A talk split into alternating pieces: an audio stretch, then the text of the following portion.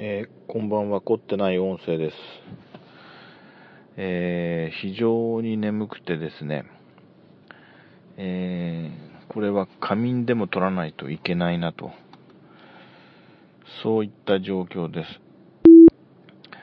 喋ろうと思ってた項目を、あの iPhone のアプリのクリアという、あの、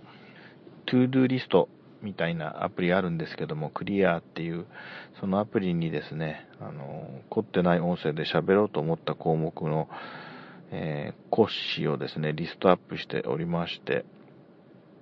その中から一つ選んで今日は喋ろうと思うんですけども、ある不思議な体験のことなんですよね。で、あの、鎌倉時代に、あ、まだだな、平安平安時代後期かな。あの、法然っていうお坊さんがいて、その法然さんが書いた、あの、本をですね、えー、角川なんとか文庫から出てるんですね。角川ソフィ、ソフィア文庫だったかな。で、3、4年前、いや、4、5年前か。うん。え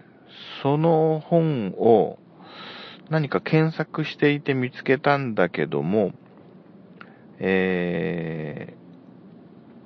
ー、本屋さんで買おうと思って、新潟市内の、まあ、今はすでに、あの、そこには存在していないんですけども、大型の本屋さん、えー、でっかい本屋さんの文庫本コーナーに、行けばあるんじゃないかなと思って、で、その新潟市の、あの、繁華街にある、その本屋さんの入っている、でっかい、あの、ショッピングテナントがたくさん入っているビルに、えー、の近くのパーキングに車を止めて、で、歩いてそのビルに入っていって、で、あのー、僕の前をですね、リュックサックを背負っている、僕よりも背の高い、まあ、年も僕よりは20歳ぐらい若い30代に見える男性が、エレベーターじゃない、エスカレーターの、僕より前にいたんですよ。その人の背中のリュックサックを見るような形で、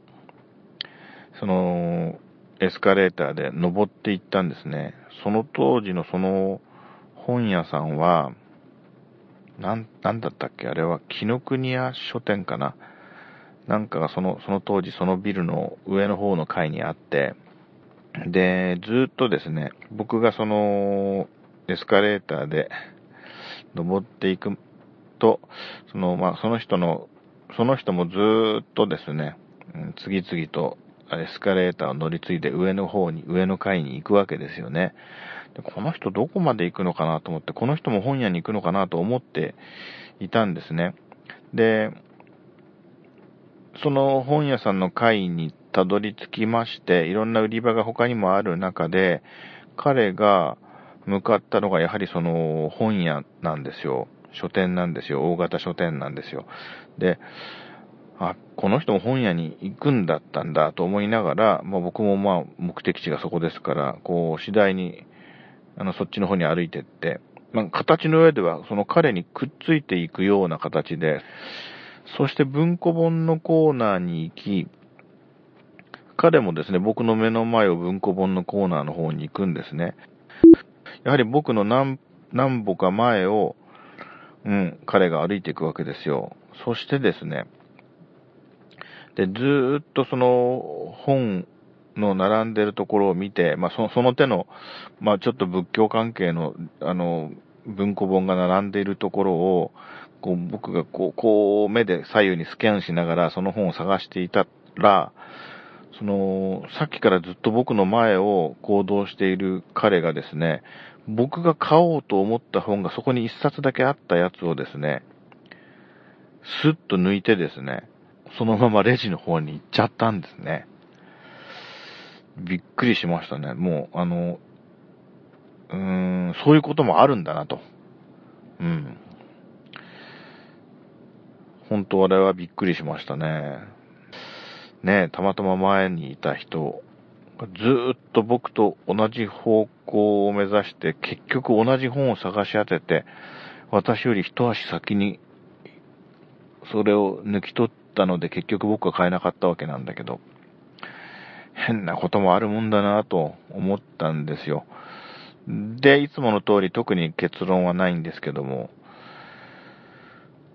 まあ、これは実話でございます。